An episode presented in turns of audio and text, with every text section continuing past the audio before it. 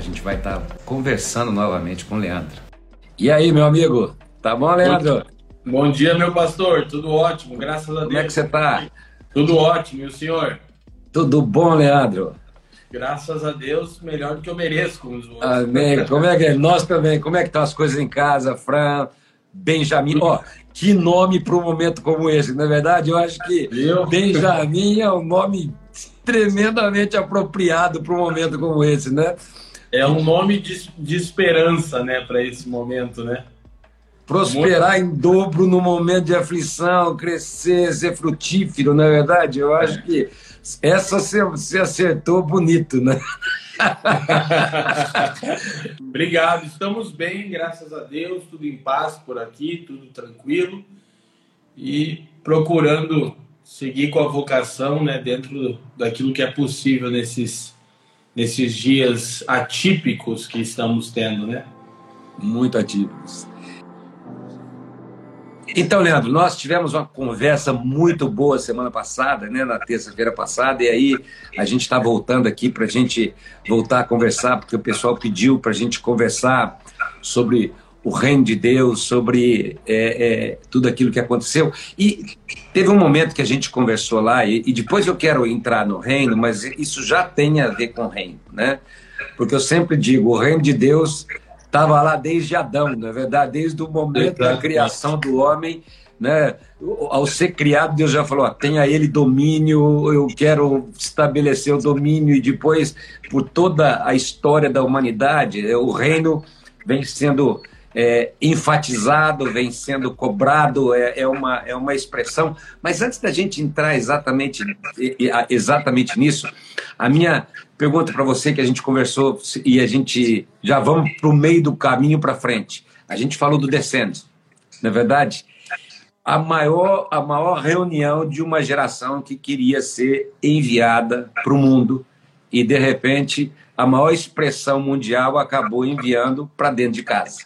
E eu Sim. perguntei para o Theo na quinta-feira que eu estava conversando com ele fazendo uma live e o Theo teve a seguinte visão que ninguém pode ser mandado para fora sem antes resolver dentro, estar dentro de casa e ter e viver o reino de Deus dentro de casa, viver a vida de Deus dentro de casa. Então ele acredita que isso até foi profético. Por quê? Porque uma geração que quer sair foi toda enviada para dentro das casas para que pudesse viver em primeiro lugar a vida do reino dentro de casa.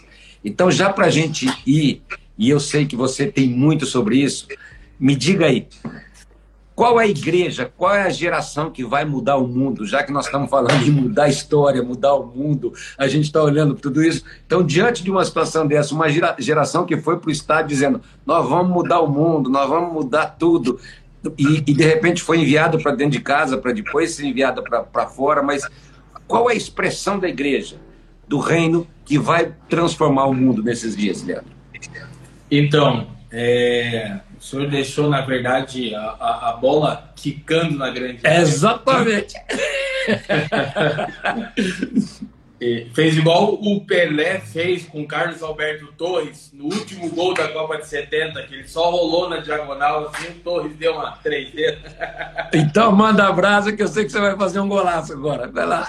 É, primeiro, primeiro uma coisa que eu sempre costumo dizer a respeito da natureza, vida e vocação da igreja, que a igreja que irá transformar o mundo não é aquela que você está indo, é aquela que você está se tornando. Meu Deus, é isso. Então, qual igreja que irá mudar o mundo? Não a que você está indo, a que você está se tornando. Então, é, conversei um pouco ontem também com o pastor Davi, foi muito especial, e, e eu falava sobre isso porque a vocação da igreja está mais atrelada àquilo que ela precisa se tornar do que aquilo que ela precisa fazer. Hum. Então, é, na verdade, é, se nós observarmos a luz da timeline das Escrituras, Pastor Samuel, é, não é a igreja que tem uma missão, é Deus que tem uma missão. Isso. É, a igreja não tem uma missão, a igreja é a missão de Deus.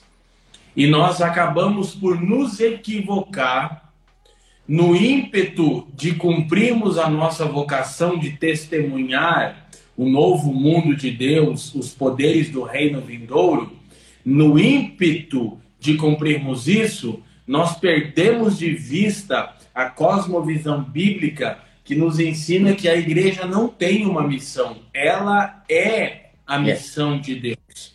E qual é a missão de Deus? Construir família. Então, é, nós precisamos refletir nisso.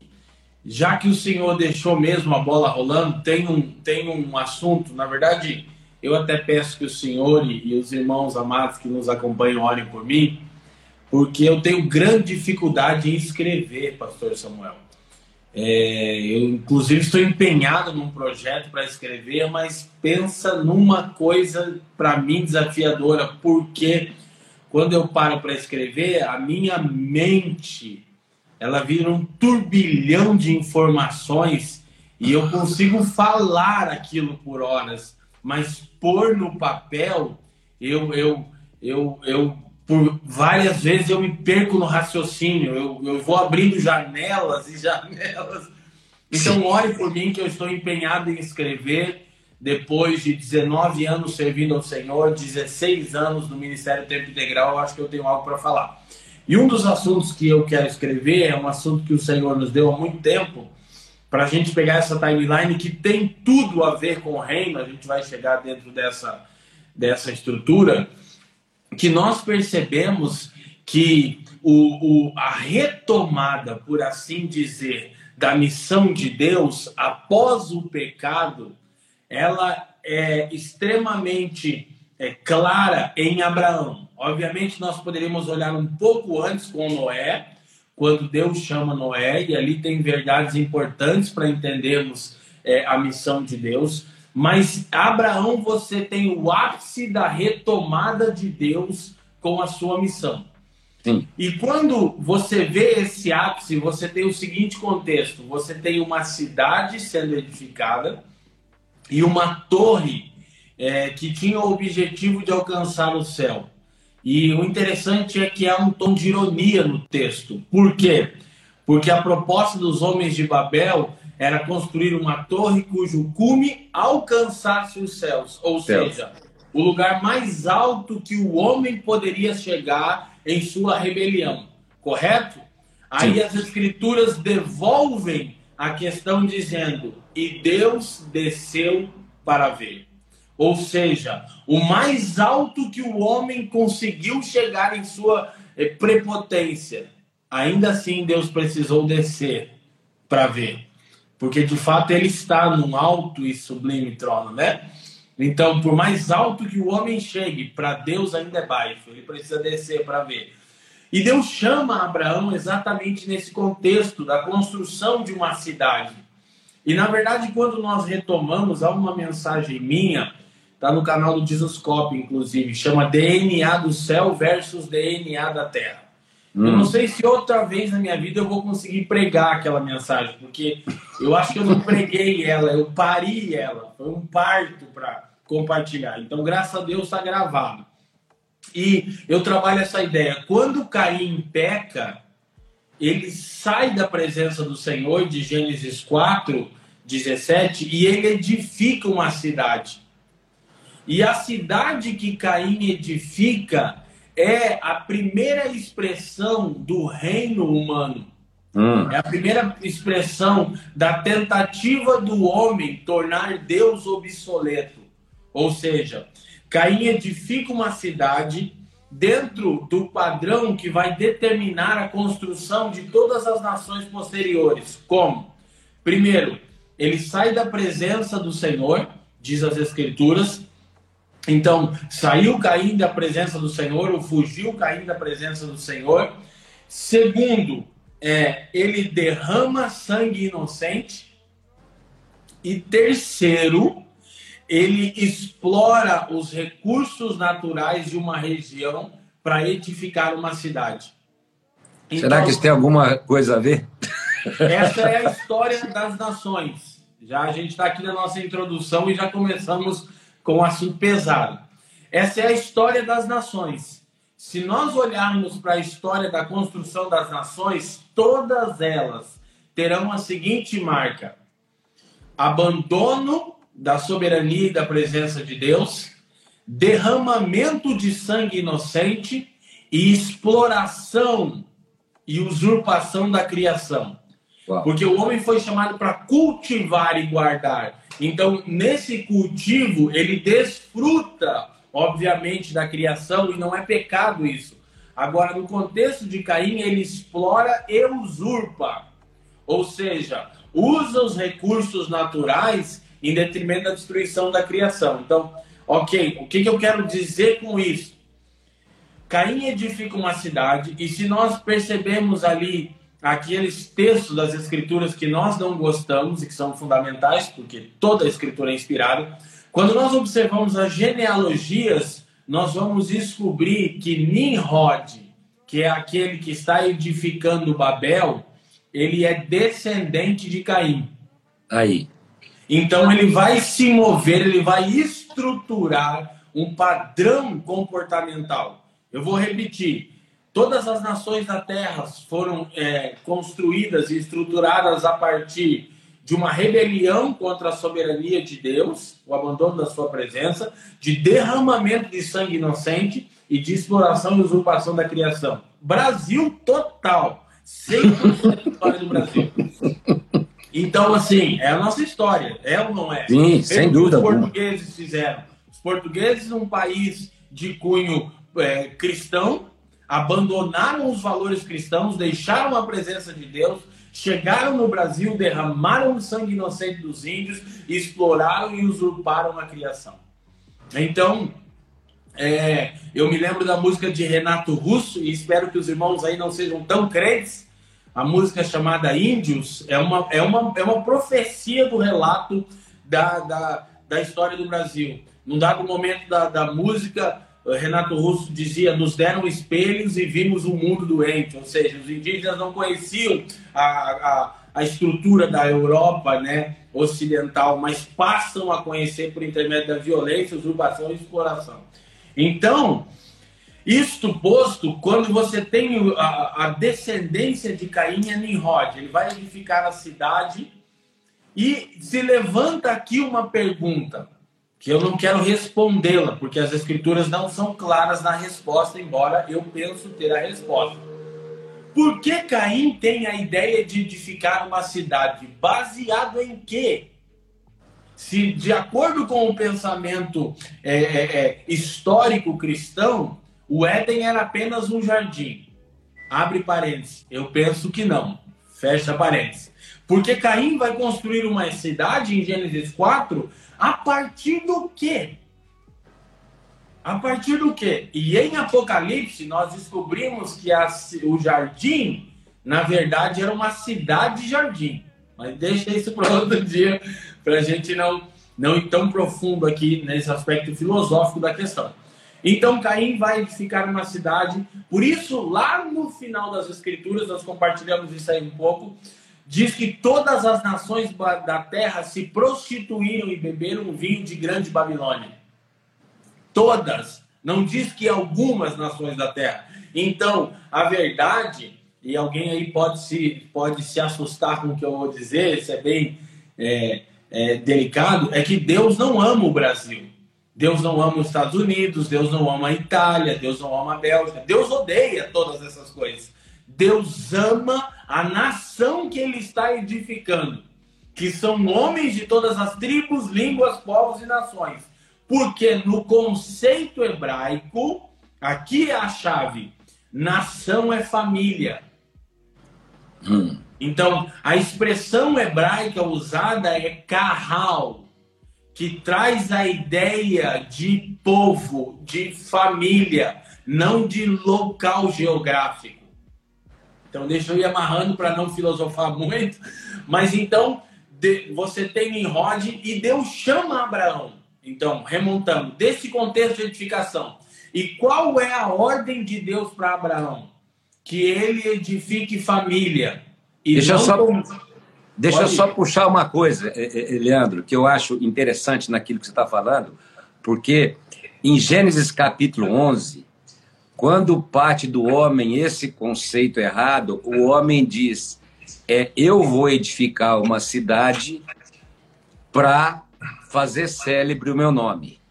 Em Gênesis 12, Deus fala: você vai edificar uma família que vai ser bênção para todos que abençoar. E eu vou engrandecer o seu nome porque Perfeito. eu tenho um propósito para a família. Pra, pra então, vamos, só para só dar o, a, a, ironia entre Gênesis 11 e 12, o homem diz, eu vou fazer, e, e em Gênesis 12, eu vou fazer, Deus diz eu vou fazer, não é verdade? Então, perfeito, o problema perfeito. não está em tornar o nome célebre, está em quem está por trás de tudo isso, não é verdade? Então, perfeito. só, só para a gente é, é, jogar mais gasolina na nossa conversa aí. Então, então você tem a seguinte estrutura: você tem é, uma cidade que é, representa um padrão comportamental edificado por Caim a partir de abandono da presença de Deus, derramamento de sangue inocente, exploração e usurpação da criação. Você tem o descendente de Caim em Rhodes trabalhando dentro da mesma mentalidade, e você tem a retomada da missão de Deus. A missão é de Deus, chamando Abraão. E ele chama Abraão, e a primeira ordem para Abraão é: sai da tua terra rompe com esse sistema de governo. Isso. Ele estava em Ur dos Caldeus, antiga Babilônia. Então, depois da tua parentela e da casa dos teus pais, para um lugar que eu vou te mostrar. Aqui a gente conhece a história. E em ti serão benditas todas as famílias da terra.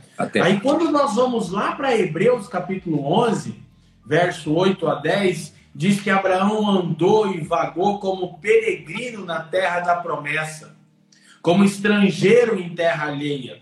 E aí a escritura diz assim: porque aguardava a cidade que tem os fundamentos, da é. qual Deus é o arquiteto e construtor. Então, retomando a resposta da sua pergunta no início, nós somos chamados a construir família, não a edificar cidades, porque a cidade já foi construída.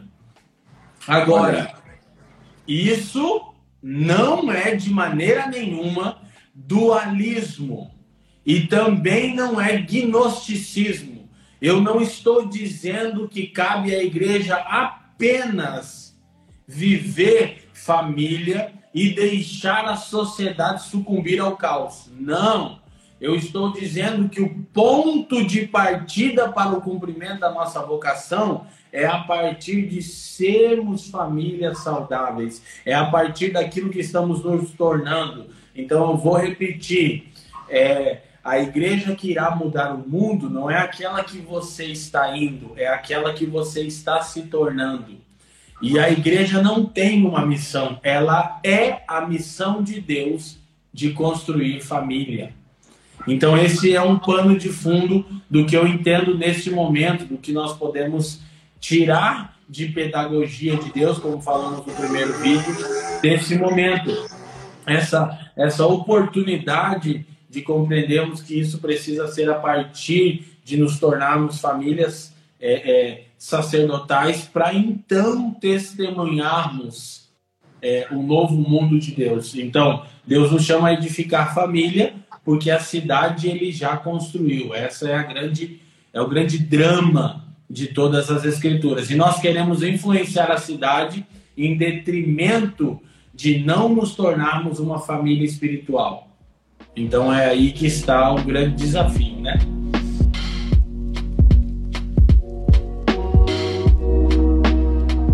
E você está falando da gente, eu sei que nós vamos fugir, depois eu volto para o assunto. Nós vamos, nós temos que ser essa família espiritual mesmo, porque esse é o propósito eterno, essa é a expressão que nós temos que ter.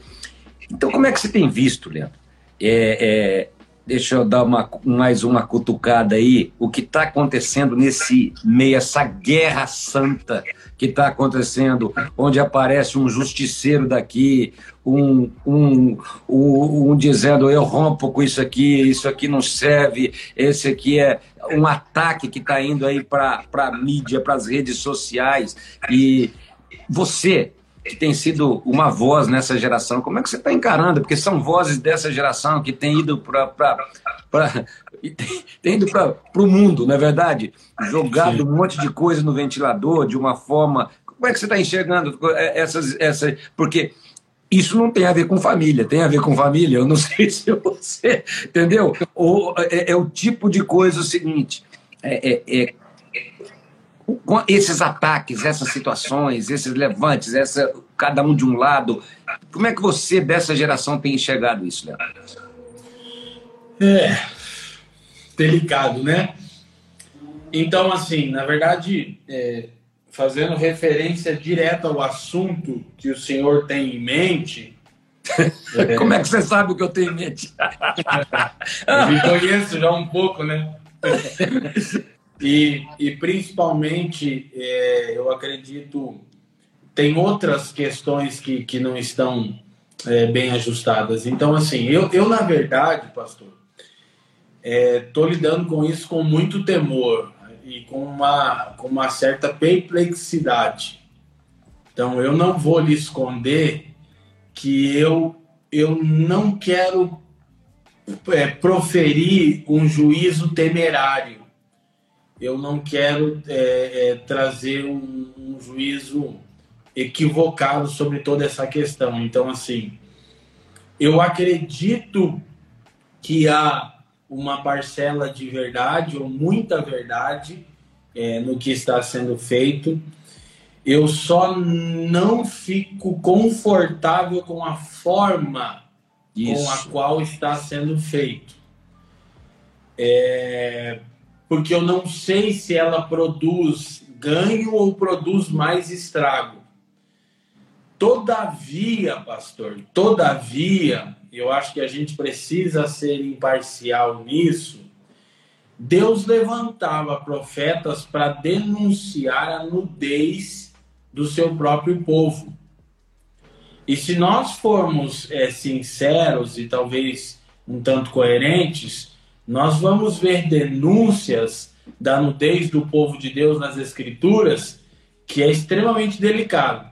Então, assim, estou perplexo, desconfortável com a maneira com a qual é, tal coisa é feita, mas eu prefiro, por enquanto, orar, refletir e ponderar e não produzir um juízo sobre isso.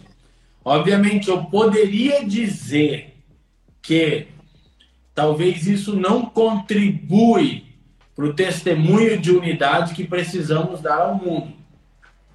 Todavia, eu não poderia responsabilizar exclusivamente quem denuncia, porque alguém denuncia porque houve de fato ocorrências. Então, eu não tenho como responsabilizar aquele que denuncia, sem responsabilizar aquele que comete tais atos. Então, é, talvez o problema não esteja no conteúdo, mas na forma, né? Na verdade, a forma que está sendo feita, né? Eu conversei com um pastor mais maduro sobre isso, que agora não vou mencionar o nome, é, que conhece ambas as partes, e eu conheço ambas as partes, e inclusive há um ano atrás tentei socorrer Falo isso com tristeza, porque eu estive lá com a minha esposa e com o meu filho e falei abertamente: olha, isso aqui é uma bomba relógio, é tragédia hum. anunciada. Falei com todo o meu presbitério, pastor, e falei com, com um dos que hoje é um mentor sobre a minha vida, como vocês também têm sido, pessoas que são referentes para mim. E, e, ele também é um homem muito de um coração inclinado para entender a natureza da igreja como uma família, e ele é muito cuidadoso. Ele disse: Leandro, só não deveria estar sendo feito no aspecto de atrair para a pessoa. Deveria Isso. ser um colegiado de pastores Isso. lidando com a questão para que pudesse ser ao máximo evitado o que pode ser evitado.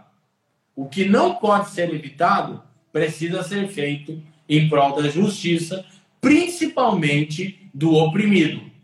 Então, basicamente, eu acho que a gente tem que ter cuidado.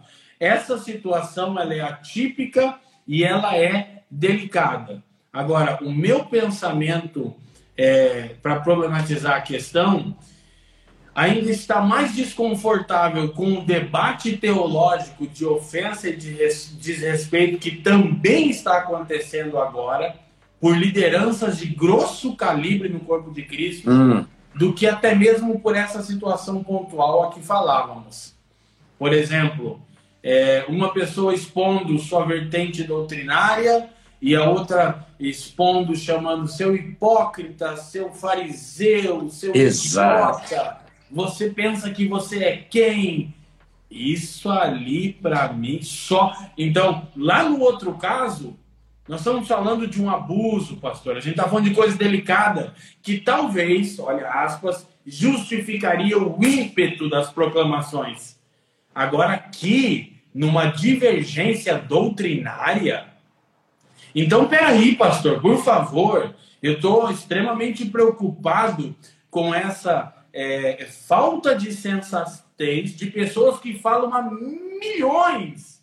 São milhões alcançados isso, quando o Bíblia é gravado. E assim, é, então eu fico extremamente preocupado com isso e fico pensando quando esse canhão vai virar para mim. Porque à medida que eu exponho o que eu creio, eu me torno um alvo de líderes com cães, líderes anciãos, pastor. Então, eu não posso entender qual é a vertente teológica e doutrinária que mais faz sentido para mim, que eu vou ser alvo de, de ataques públicos, eu não consigo compreender isso. Então eu acho que, que esse profetismo do Brasil ele está muito engajado em causas próprias e não na causa de Deus. Entende? Porque há, há espaços para nós. É, ontem eu fiz um post, vou te mostrar aqui, depois do meu stories e brinquei. Que eu comprei agora. Nunca, não li ainda, que eu acabei de comprar. Esse aqui, ó. As Institutas da Religião, Religião Cristã, a Bíblia dos Calvinistas, né? E aí eu postei esse aqui e eu já sei que tem um monte de gente. Meu Deus, o Leandro virou um calvinista agora. Parece que é uma doença, né? E eu nem, nem me proclamo calvinista. Para quem quer entender isso, vai lá na família dos que creem lá no nosso Instagram e dê um post que chama Calvinistas. Vai lá ver o que, que a gente pensa. Não vou explicar agora. Aí chegou, né? Bonito, é edição, um livro escrito em 1536, pastor. Ainda, ainda serve para edificação. Que material incrível, né? Que não se resume à soteriologia. Na verdade, eu comprei pelo aspecto da política que Calvino fala, que eu estou estudando sobre isso e aí ontem eu terminei esse aqui, que eu quero recomendar que está dentro do nosso tema. Como Deus se tornou rei do N.T. Wright. Esse teólogo aqui, que é hoje o meu preferido teólogo, diverge desse aqui. Mas muito. Calvino não está mais entre nós, mas todos os, os discípulos de Calvino, inclusive John Piper, quem não conhece John Piper, né? É um dos meus preferidos, ó. A gente acabou de ler, ó, John Piper aqui, ó, bem calvinista, ó, cinco pontos. Já terminei isso aqui. Ó, John Piper escreveu um livro para refutar N.T. Wright. O que, que eu quero dizer com isso? Mas eles são gentlemen, pastor. Ele refuta uma tese teológica, não chama o cara de, de ma, diabo, de, de, de fariseu, de. Não! Entende? Assim como Wright dá as cutucadas teológicas nos caras e olha, eu não penso assim. Então, inclusive esse livro aqui, ele é um dos livros que eu indico para todo mundo que quer entender o assunto central dos quatro evangelhos. Cá entre nós, né, Léo?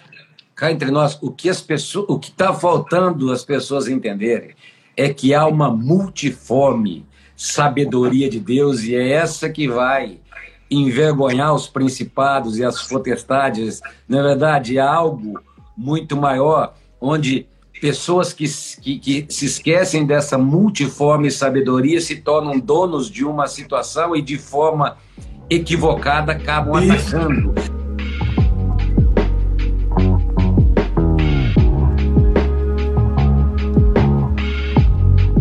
Então, eu sei que eu sei que você pensa como eu, é essa noiva é essa noiva que eles estão pregando que vai ser, que, que, que Jesus vem? O que tipo de noiva você acredita que nós seremos e nós estamos nos tornando, nós somos como essência, porque na realidade é, há uma multiforme sabedoria, existem diferenças. Nós, nós, nós dois temos, divergimos em algumas coisas, mas caminhamos em unidade, não é verdade? Claro. Então, vamos pensar nisso. É, é, como, como essa noiva se expressa. Eu, eu, eu, sei que você tem uma, uma, uma visão clara a respeito disso. Conta para nós. Então, assim, primeira coisa, o pessoal está pedindo ali, é, como Deus se tornou rei, na nossa loja, loja.famíliadosquecreem.com, você consegue essas literaturas aqui para te ajudar. loja.famíliadosquecreem.com. Tem no meu perfil do Instagram, tem lá o perfil da loja, você consegue adquirir. É, então, assim, exatamente por causa disso, pela essa falta de, de nobreza e pela essa polarização extremada, é que nós estamos demonstrando a nossa imaturidade. Então, assim, por muito tempo eu usei um texto das Escrituras para ensinar pastores e líderes, especificamente sempre quando falava a pastores, é, eu gosto de usar essa literatura de cantares. Nós sabemos que Cânticos é, é um livro das Escrituras que tem um cunho extremamente profético, que fala da relação é, entre Cristo e a igreja. Embora é um livro literal, tem muita sabedoria prática e literal, é um livro que tem um cunho é, é, simbólico, né? é, um, é, um, é um arquétipo da relação de Cristo e da igreja. Então, Salomão, filho de Davi, né? Eu sempre digo que Salomão dedicou a sua, a sua vida a duas coisas: a construir um templo para que Deus habitasse e a encontrar uma esposa para que ele se casasse. Essa é a vocação de Cristo. Hum. Construir um templo e encontrar uma esposa. Por isso que Salomão, que não é Cristo, teve mil mulheres. Por quê? Porque ele estava procurando a sua esposa. É, agora, Cristo conhece a sua esposa. Cristo está edificando a sua esposa e Salomão dedicou sua vida a construir um templo. Então, em Cantares, quando ele encontra a sua esposa, que é a Sunamita, no final do livro, no capítulo 8, é, é, o, logo após aquele célebre versículo usado em convite de casamento, que as muitas águas não poderiam apagar o amor, nem os rios afogá-lo, ainda que alguém oferecesse todos os bens pelo amor, certamente o desprezariam. Cantares 8, 7 fala da maturidade do amor, essa é a chave, do amor da sunamita por pelo rei Salomão. Então eles estão prontos para uma relação. Por quê? Porque o amor agora é pactual. Hum. Não é um amor ocasional. É um amor pactual. Ela disse: nada pode apagar o amor. E se alguém oferecer todos os bens pelo, por este amor, certamente será de todo desprezado. Então, esse é o tipo de amor que é requerido pela igreja que vai se unir a Cristo no fim dos tempos. Mas aí o versículo 8 que a última estrofe do livro, que é, são cânticos de Salomão, o versículo 8, Cantares 8, 8, diz assim: Temos uma irmãzinha pequena, ela ainda não tem seios. Que faremos, pois, a nossa irmãzinha no dia em que ela for pedida em casamento? Essa é a chave, pastor. Há alguns anos atrás, eu não vou me recordar quantos anos, mas eu penso que isso tenha sido em 2010 então já está indo para 10 anos, olha, agora que eu parei para pensar nisso, que eu carrego isso como uma palavra profética para a igreja do Brasil. Qual? Nós somos uma menininha que não tem seios. Eu lembro. Isso. Deixa eu só, deixa eu só é, te ajudar nisso. Eu lembro que nós estávamos em Kansas City e na ah. sala do Mike Bickle você citou exatamente isso a respeito da igreja brasileira. Então é só para o pessoal que está nos assistindo aqui entender. E, e, e, né, você lembra? Você citou esse texto, lembra. você falou sobre isso. É, é, pode continuar falando, né? Exatamente, que, que mesa, né? Que foi aquela, nossa, com o Mike Bickle. muito bom. muito. Rimos e nos divertimos. Exatamente, eu citei, ele perguntou como nós víamos a igreja brasileira, vocês me deram a, a voz, né? Me colocaram numa situação delicada lá que eu também lembro. E, então, o nosso desafio é o desafio da maturação. E a maturidade, essa é a grande questão. Ela é medida pela mansidão e humildade. Hum. Esse é o ponto-chave. Como você mede a maturidade de alguém, pastor? Pelo nível de humildade e mansidão. Por quê? Porque as Escrituras vão dizer em Efésios 4 que todos os homens dons e os dons do Espírito são dados para a edificação dos santos, para o seu aperfeiçoamento. E o texto diz: até que todos, 4,13 de Efésios, alcancemos a medida da estatura completa de Jesus. Ok? Só uma curiosidade.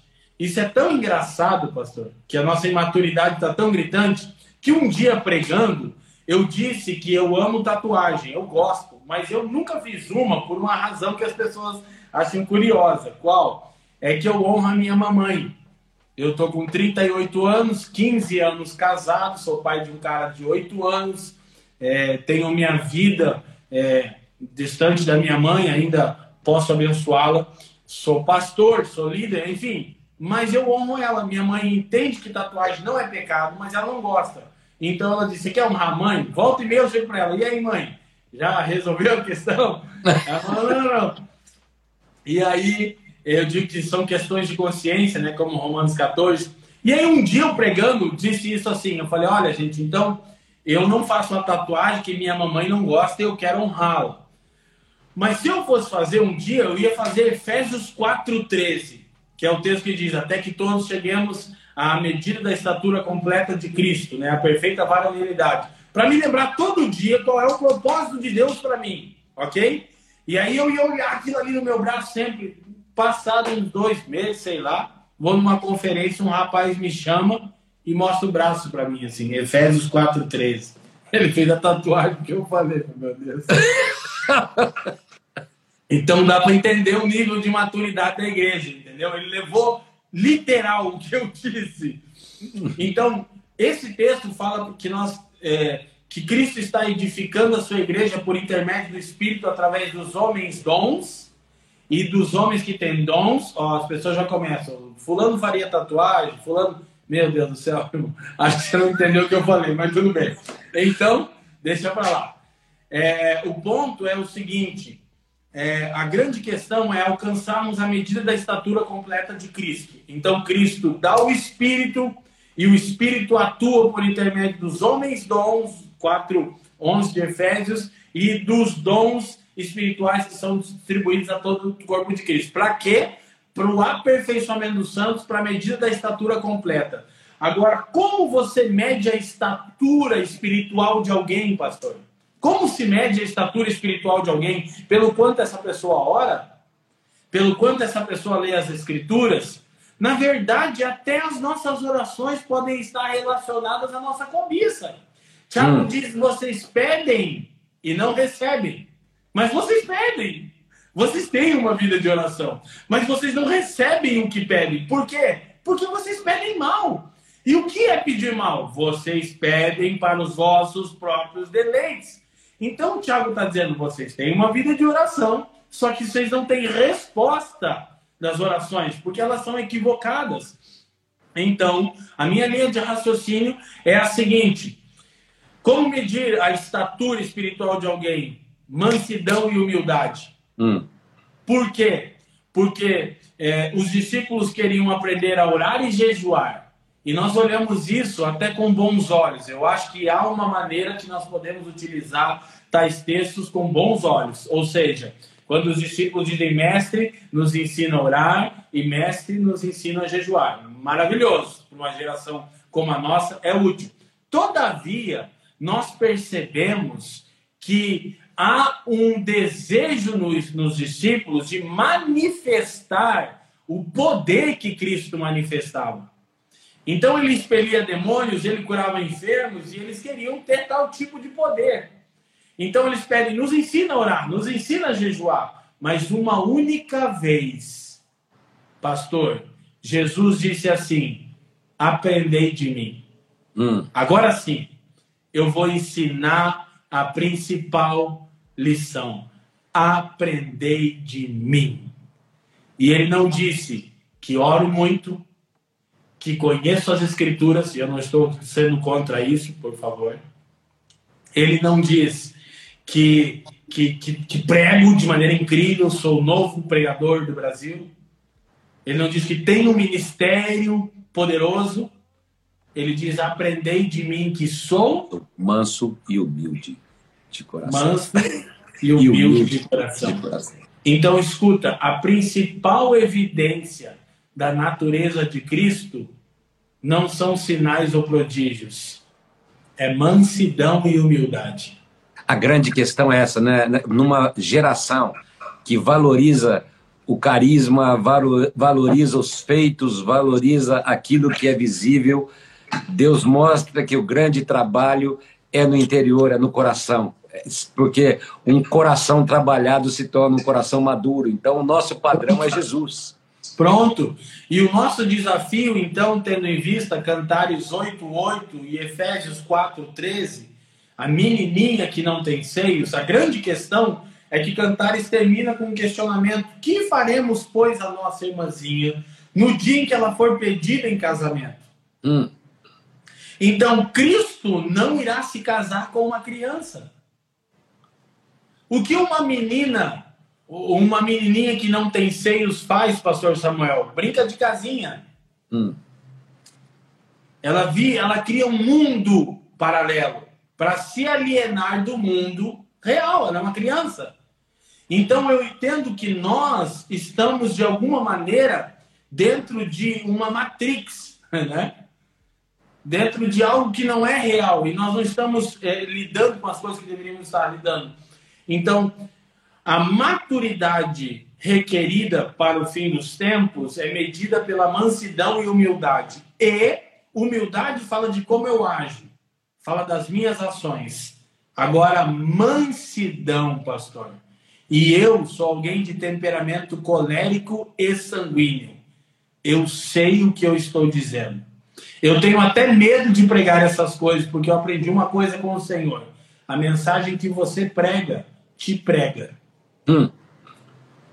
Então houve um tempo em que eu falei muito sobre mansidão e humildade e o Senhor trouxe muitas situações para provar o meu termômetro disso. Eu tenho temor de falar disso.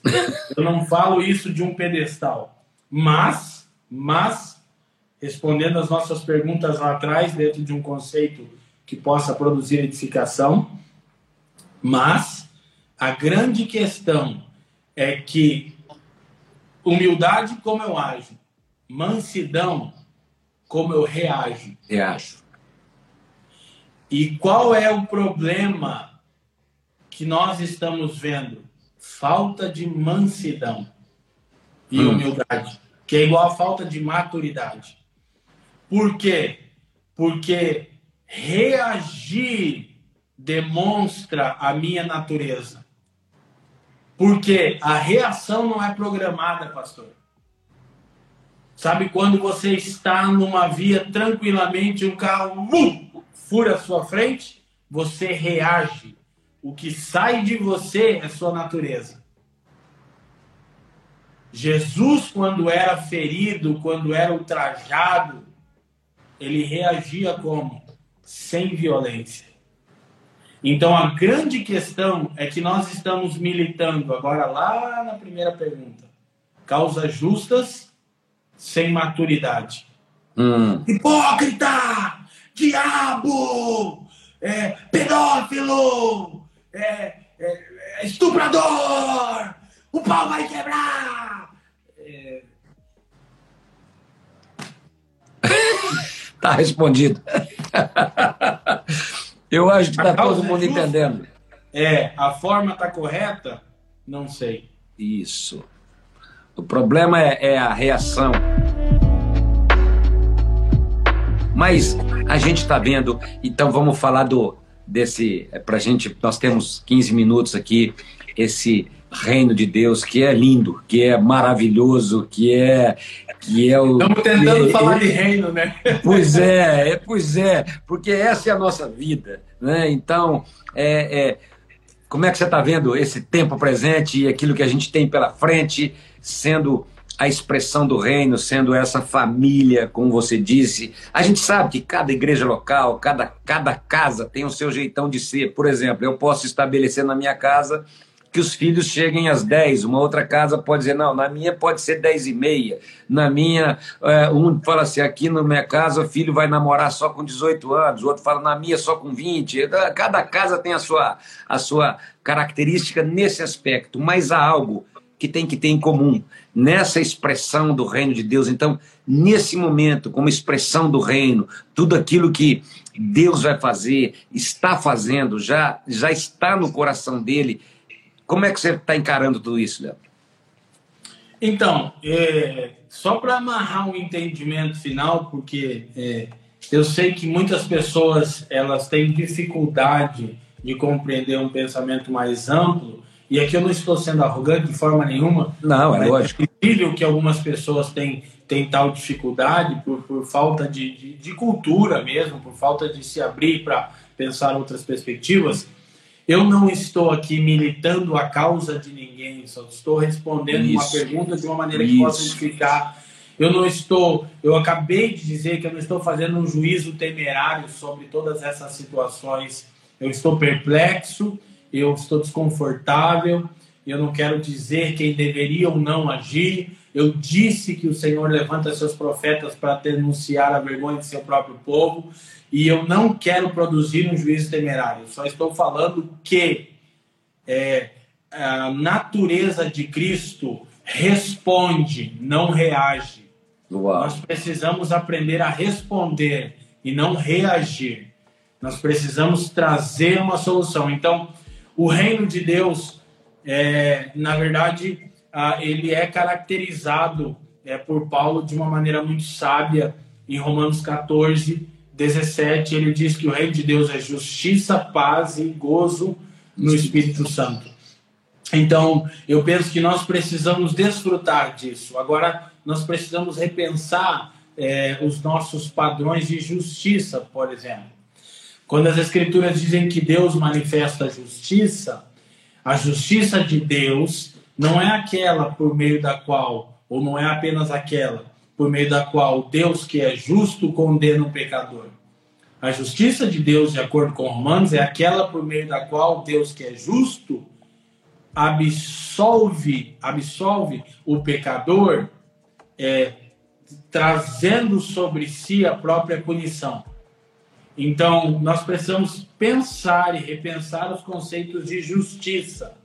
Na verdade, por exemplo, quando Paulo diz, é, quando escreve aos Coríntios, se os irmãos tivessem alguma questão conflituosa entre elas, eles não deveriam levar essa questão diante de um tribunal. De novo, eu não me refiro à situação que está ocorrendo no Brasil, porque provavelmente é uma situação que envolve crime contra alguém indefeso. É outra situação. Sim. Mas Paulo diz que quando há um arbítrio entre nós, o, o, o, aquele que foi prejudicado, a sugestão de Paulo é sofra o dano. Hum. Isso é justiça. Em Mateus 5, quando Jesus está proferindo o sermão do monte, no versículo 20, ele diz: Se a vossa justiça não exceder, exceder. e muito, Isso. e muito, a dos fariseus e escribas, de maneira nenhuma entrareis no reino de Deus. Então, deixa eu tentar explicar o que é o padrão de justiça no reino de Deus: justiça, paz e alegria. O padrão de justiça no reino é andar a segunda milha, é dar a capa e é dar a outra face. Agora, tem uma coisa curiosa: não é simplesmente quando Jesus disse alguém te obrigar a andar uma milha, vai duas, ele estava ensinando nós nos ensinando, perdão, a anteciparmos escatologia. O que, que, eu quero dizer com isso? Um, um, um soldado romano tinha autorização do império para pedir que alguém carregasse um objeto por uma milha. Isso estava dentro da constituição do Império Romano na época. Aí Jesus disse: se alguém te pedir isso, vai duas. Por quê? Porque a segunda milha você demonstra que está sujeito a uma autoridade superior a ele. Hum. então, por que eu sofro dano?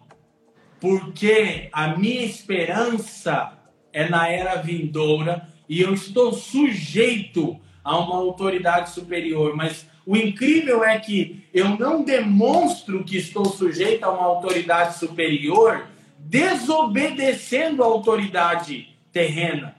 eu excedo em justiça e demonstro que eu pertenço a um reino que tem um padrão mais alto de justiça, a ponto de eu sofrer o dano sempre que necessário. Então, essa é a chave para nós manifestarmos o reino de Deus. Aleluia. É, eu estou refletindo sobre é, política e alguns temas novos que o Senhor tem me trazido, economia, sobre, sobre fé pública, né? E uma das coisas que eu tenho pensado é, é na diferença entre ah, uma religião profética e uma religião mística. É, embora a palavra místico tinha um cunho positivo na história da igreja, e eu até queria resgatá-la. Místico era aquelas pessoas que criam na transcendência, que tinham uma devoção àquilo que é, é, é, transcendente ao Senhor, né? Mas aí, ao longo da história, místico foi se tornando um termo pejorativo. Então, usando o termo como pejorativo, mas eu quero resgatar a origem dele, religião profética, religião mística. A religião mística é aquela que só tem ascensão. Ou seja, eu ascendo ao transcendente, mas essa minha ascensão não traz nenhum retorno. Hum. Ela não tem nenhuma materialidade no mundo, no contexto que eu estou inserido. E aí a gente poderia dizer: é, de que me vale ter uma vida de oração e de leitura das Escrituras se eu não consigo tratar a minha esposa e o meu filho de uma maneira fraterna? Hum. Então, falando do conceito dos nossos lares, que era uma das perguntas que o senhor fez, mas é, de que me vale ter uma espiritualidade que não dialoga com as necessidades e demandas reais? De que me vale? Por exemplo, ontem o Ben ele gosta muito de Lego e ele veio no escritório e insistiu muito para que eu fosse montar o Lego com ele, mas eu precisava terminar uma leitura aqui. Eu já estava com muita coisa atrasada, terminei, graças a Deus, que até madrugada para terminar. E eu disse: amanhã o pai promete que o pai vai montar o Lego com você. Eu sei que ele não esqueceu, né? E ele não vai esquecer. Ele, se eu esquecer, me lembra.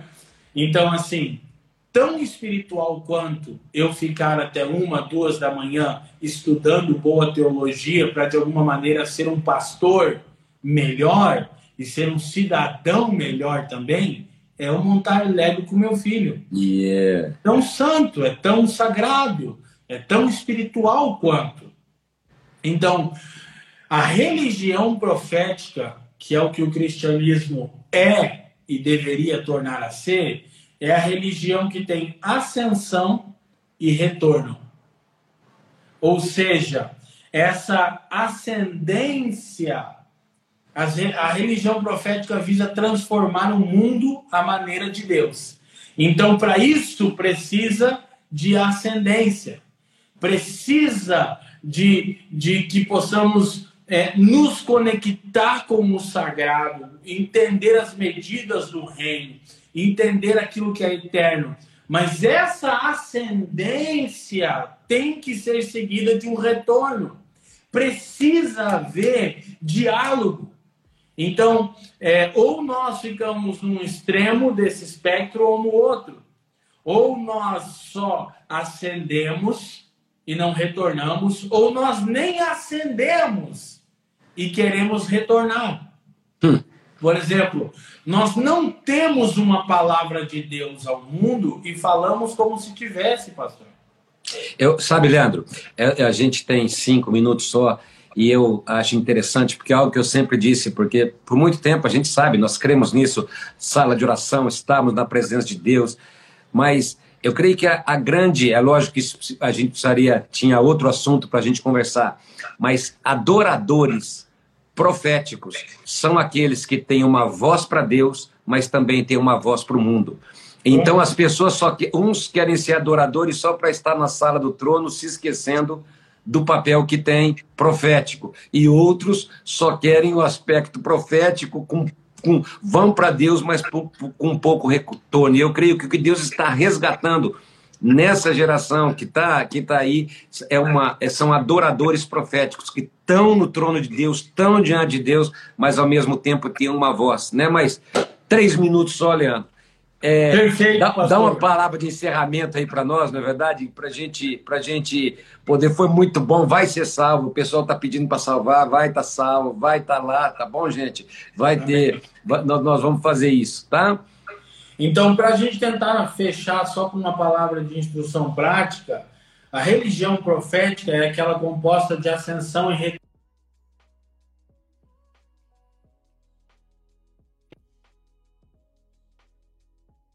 só ascender sem retorno é, não é suficiente também, é religião mística. Então, assim, nós precisamos compreender que o nosso trabalho, estou falando de nascidos de novo, eu estou falando de recriados. O nosso trabalho, quando supre a nossa necessidade e também trabalha para o bem comum, é o equivalente a trabalharmos para Deus e cooperarmos com Deus no engajamento de Deus em colocar o mundo nos seus eixos de novo.